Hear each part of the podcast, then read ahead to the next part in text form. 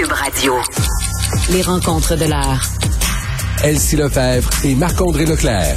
La rencontre, Lefebvre, Leclerc.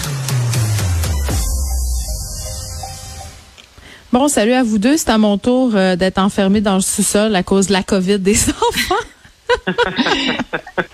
Courage. Oui, ce sera euh, Radio Ghetto pour le restant, le restant euh, de la semaine. Bon, on, blague, on blague, mais des décisions importantes qui vont se prendre ce soir. Euh, Marc-André, le Parlement qui va voter sur la loi sur les mesures d'urgence. C'est un test quand même pour Justin Trudeau. Oui, effectivement, c'est un bon test. On le voit hein, sur les images que tranquillement, Ottawa se relève. Donc, la manifestation, l'occupation est terminée du côté euh, d'Ottawa. Et M. Trudeau a pris la parole vers 11 heures ce matin pour un peu revenir sur les événements et euh, un peu dire, et, je pense qu'on pourra l'entendre dans quelques secondes, mais un peu nous dire que le vote de ce soir, qui a lieu vers 20 heures sur les mesures d'urgence, ben ça sera un vote, là, un vote de confiance. Ce que ça veut dire, euh, je vais vous l'expliquer après l'extrait, mais je pense qu'on peut écouter euh, M. Trudeau nous expliquer l'importance du vote de ce soir. Tout d'abord, j'ai de la misère à imaginer qu'un parlementaire qui vote non à ces mesures ce soir pourrait imaginer que c'est autre chose que euh, de démontrer la confiance dans la responsabilité, la confiance euh, et la compétence du gouvernement. Euh, mais j'ai tout à fait confiance que la majorité des parlementaires vont ce soir voter pour protéger la règle de droit, pour protéger euh, les Canadiens et leur communauté et leur liberté. Bon, donc, il n'y aura pas grand suspense là, ce soir parce que monsieur, euh, monsieur Singh, là, tout à l'heure, est également, là, à, avant notre chronique, est également en point de presse. Il a dit mm. qu'elle allait supporter le gouvernement, qu'elle allait voter pour les mesures d'urgence, mais avec une certaine réticence, mais qu'il gardait quand même le droit hein, de, euh, de, de demander un vote là, sur les mesures d'urgence et ne pas attendre le 30 jours. Là. Donc ce soir, euh, fin du psychodrame, il n'y aura pas d'élection, le pays ne sera pas replongé ouais. en élection.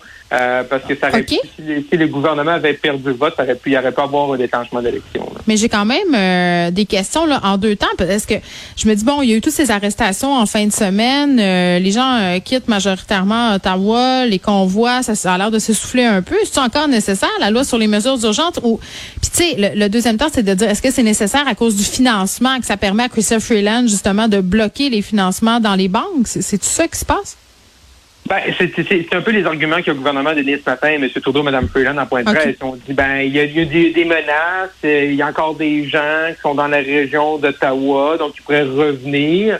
Après ça, bon, oui, il y a l'aspect financier, mais, mais je veux dire, que ce soit aujourd'hui, demain, ou dans deux semaines, ou dans deux mois, je veux dire, il y a tout le temps quelqu'un qui peut revenir faire un siège à Ottawa, mais je pense que là, la, la police d'Ottawa est mieux outillée, puis il n'y a pas personne qui va laisser des camions encore sur la rue Wellington encore bien, bien mm. longtemps.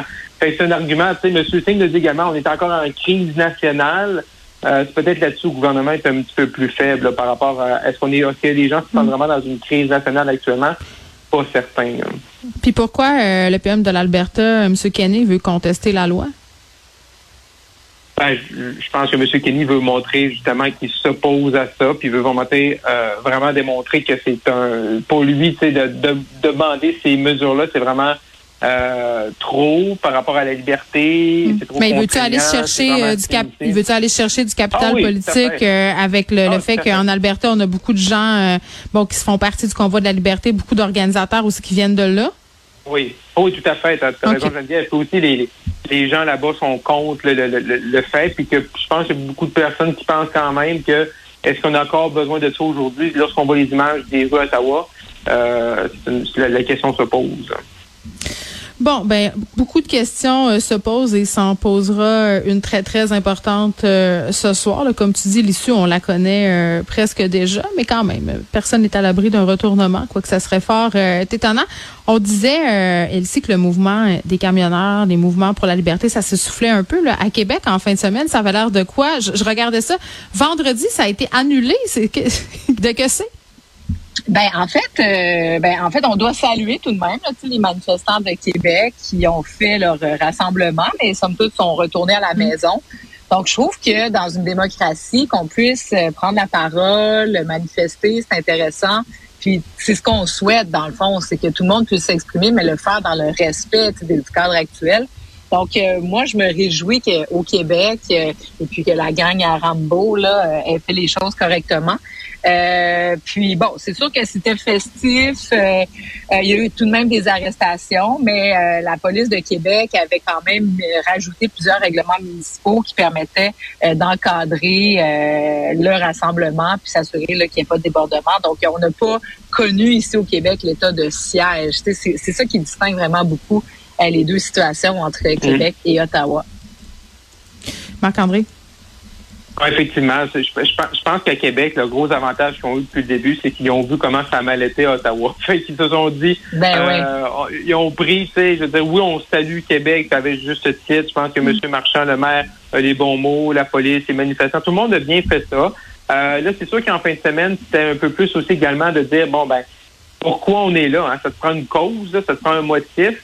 C'est mm. plus ou moins... Euh, c'est sûr qu'avec là, le, le, le, déconfinement qui est passé de mollo à rapido, là, c'est, c'est sûr que c'est plus mm. euh, c'est moins clair pourquoi on manifeste, parce que le 14 mars, ça, arrive quand même vite, ça arrive vite, puis euh, il ne restera pas beaucoup de mesures. Là, c'est l'état d'urgence, le masque, mais après ça, là, euh, le passeport vaccinal va, va tomber. Fait que c'est sûr que ces gens-là pas certain qu'on va les revoir à Québec là, de, prochainement. Ouais, bon ben je pense que ça serait quand même heureux qu'on les revoie pas prochainement. Je suis pas fine, hein? On dirait que là, je suis arrivée au bout de ma patience avec les mm. manifestants. Je comprends que c'est c'est démocratique, mais rendu là, tu sais, je veux dire là, on ben est en train, on leur, tu sais, ils ils l'ont là ce qu'ils veulent. Je dis pas que le gouvernement leur a donné ce qu'ils veulent, même si ça donne cette impression là, mm-hmm. mais on déconfine, tu sais, donc à un moment ben, donné. Exactement. Allez faire des, aller faire des spectacles dans vos c'est ça. Ben, c'est ça. On devrait être en train de célébrer, de se réjouir tout le monde de la fin de la pandémie. OK, oui, de faire des post-mortem, on aurait dû peut-être faire plus ci, moins ça, etc. Mais ultimement, on, on devrait pas comme société, puis que c'est vrai au Québec, mais mm. c'est vrai au fédéral aussi, être en train de gérer une crise politique nationale post-COVID. moi, je trouve que mm. c'est ça un peu l'ironie du sort, c'est qu'ultimement, leur euh, demande euh, contribue au problème, à, contribue à le perpétuer. Donc, euh, on n'est pas plus avancé, puis on, espère effectivement... Ça va peut-être... Ben, en fait, pas peut-être, ça va se transformer sur l'arène politique parce qu'avec Éric Duhem, par exemple, ou euh, au fédéral, avec peut-être les conservateurs ou, le parti de Maxime Bernier, ben, ces gens-là risquent de trouver une voie politique pour leur action. Puis comme il y a des élections mm. qui s'en viennent au Québec, ben, on risque peut-être les voir s'impliquer davantage. Donc, hey, euh, question euh, à brûle pour point. Est-ce que vous avez écouté l'entrevue d'Éric Duhem? À Tout le monde en parle hier? Oui. OK. Est-ce qu'il a gagné? Est-ce qu'il s'en sort bien ou, à ton sens, il a perdu des plumes? Ben, je pense pas que M. Duhem a perdu des plumes hier soir. Tu sais, je pense que c'est des tribunes que M. Tu sais, M. Duhem, on voit qu'il fait beaucoup attention. il n'est pas allé à la manifestation en fin de semaine, l'autre d'avant. Mm-hmm. Euh, vraiment, on voit qu'il veut, euh, qu'il sait qu'il a besoin des médias, des médias traditionnels pour passer son message.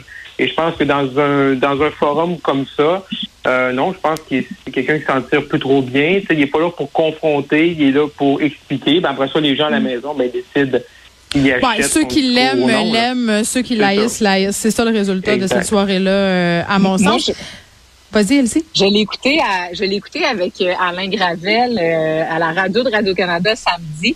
Puis mm. l'entrevue, bon, on a touché plusieurs aspects, notamment la pandémie, mais un aspect où M. Gravel lui a demandé, bon, est-ce que vous cautionnez toujours les propos que vous avez tenus il, y a, il y a plusieurs années concernant les personnes noires, etc. Là, M. Duhem, l'entrevue s'est terminée vraiment abruptement parce que M. Mm Duhem a dit ah, ben écoutez là vous faites euh, euh, vous me mettez en piège et puis ça c'est des vieux propos j'ai eu l'occasion de m'excuser.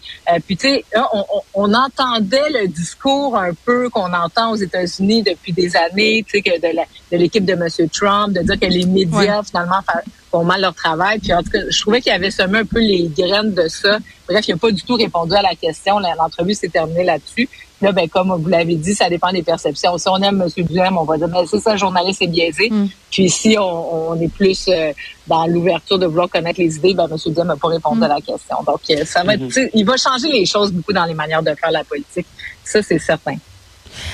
Un tweet de notre collègue Geneviève euh, Lajoie qui a attiré ton attention, euh, Marc-André. C'est la correspondante euh, parlementaire euh, du Journal de Québec. Elle tweetait que la CAQ demandait aux médias de s'inscrire dès maintenant pour réserver une place dans l'autobus de la campagne électorale de l'automne. Oh Et oui, là, du 3 la machine, écoute, la machine à rumeurs fait de la Ben oui, boucane. ben là, ben là, effectivement, c'est là. Donc, on en place tout le monde dans le contexte. L'élection est le 3 octobre 2022. On est le 21 février 2022. tu sais. oui, bon, Euh, elle se prend d'avance. C'est comme pour les camps de jour. Ouais, c'est ça. C'est bien, bien, bien, bien, bien d'avance. euh, euh, je veux dire, euh, moi, j'ai travaillé sur trois campagnes au niveau national. Oui, il faut savoir euh, c'est quoi un peu le, les intentions des médias pour commencer à réserver des fois des avions nationaux, puis même des fois au Québec, parce qu'on va en Gaspésie ou, euh, mettons, dans, dans le Grand Nord, ben là, faut faut avoir euh, des avions, mais euh, ils ont déjà demandé. euh, moi, j'ai tout de suite écrit aux gens de la CAQ qui m'ont répondu que c'était pour juste pour planif, pour savoir si c'était un ou deux autobus. Euh, Bon, euh, je, je- veux bien, là, mais c'est sûr que ça partie de la machine à rumeurs. On le fait pas mal de... Ils l'ont fait pas mal tôt, puis ils l'ont fait vraiment, je pense, de façon très officielle. là. Normalement, sans cette année, tu peux peut-être sonder les médias par rapport à c'est quoi leur, leur désir, par rapport à leur budget, leurs intentions, mais tu fais ça genre euh, au téléphone ou tu, tu leur parles d'un dossier X, puis tu hey, dis, sais, by the way, qu'est-ce que vous allez faire? Mais là, on décide ce matin de le faire vraiment de façon... euh, très conventionnel. Et là, c'est là que c'est sûr qu'il y a des rumeurs. Puis là, ben, OK, pourquoi on demande ça aussitôt? C'est plutôt rare. Donc, moi, j'ai rarement vu ça euh, aussitôt là, dans, dans l'année préélectorale. Bon, je ne sais pas s'il y a des journalistes qui vont se battre pour avoir le bande en arrière comme les rebelles au secondaire. On mesurait ça comme ça. euh, C'était les plus hautes en arrière, euh, les moyens au milieu, puis les rejets en avant. Et c'était épouvantable. C'était une époque épouvantable quand j'y repense. Euh, Une terrible engeance que cette hiérarchie d'autobus. Merci beaucoup. On se retrouve demain.